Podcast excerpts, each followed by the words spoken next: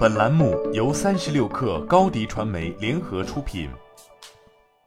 本文来自界面新闻。四月二十二号，也即世界地球日，苹果发布了相关文件，以显示公司在环保议题上所采取的行动。其中一项成绩颇受关注和争议。苹果称，自 iPhone 十二的包装内不再随附电源适配器以来，据估算已少开采了五十五万吨铜、锡和锌矿。据悉，电源适配器需要大量使用塑料、铜、锡和锌等材料，而取消电源适配器帮助苹果避免了超过两百万吨的碳排放，这相当于让近五十万辆汽车停驶一年。苹果表示，不再随附电源适配器对 Apple 来说是一个大胆的改变，对我们的地球而言则是十分必要的举措。尽管如此，取消充电器仍然让苹果不断陷入与个别消费者的矛盾之中。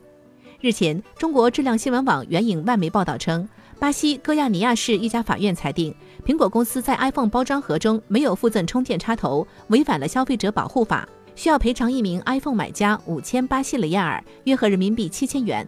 据悉，苹果向消费者分开出售 iPhone 机型和充电插头，属于搭配销售行为，这触犯了巴西消费者保护法第三十九条。该条令不允许手机和充电插头分开销售。对此，苹果在辩护中表示，取消充电器是出于环保。无可置疑，取消充电器的确可以让苹果实现环保目的，但真正让这一行业饱受消费者诟病的是其背后的商业考量。三月十四号，《每日邮报》援引分析师观点称，苹果将耳机和充电器从 iPhone 包装盒中移除的做法，总共节省了至少五十亿英镑，其中不仅有减少的充电器和耳机的成本，还有降低的运输成本以及额外来自配件销售的两点二五亿英镑。据介绍，苹果重新设计的 iPhone 包装盒相对过去更小更轻，每个出货站板可装载的 iPhone 包装盒数量最高增加百分之七十。此外，苹果彻底淘汰了包覆 iPhone 盒体的塑料膜，减少了六百吨塑料用量。产品包装中一次性塑料的用量比二零一五年减少了百分之七十五。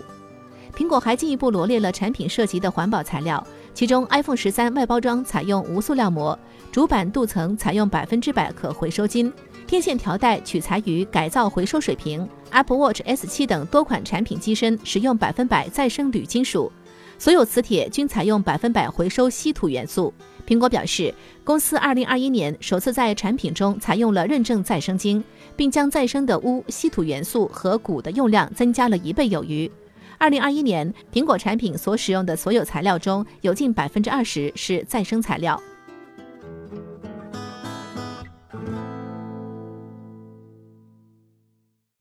你的视频营销就缺一个爆款，找高低传媒，创意热度爆起来，品效合一爆起来。微信搜索高低传媒，你的视频就是爆款。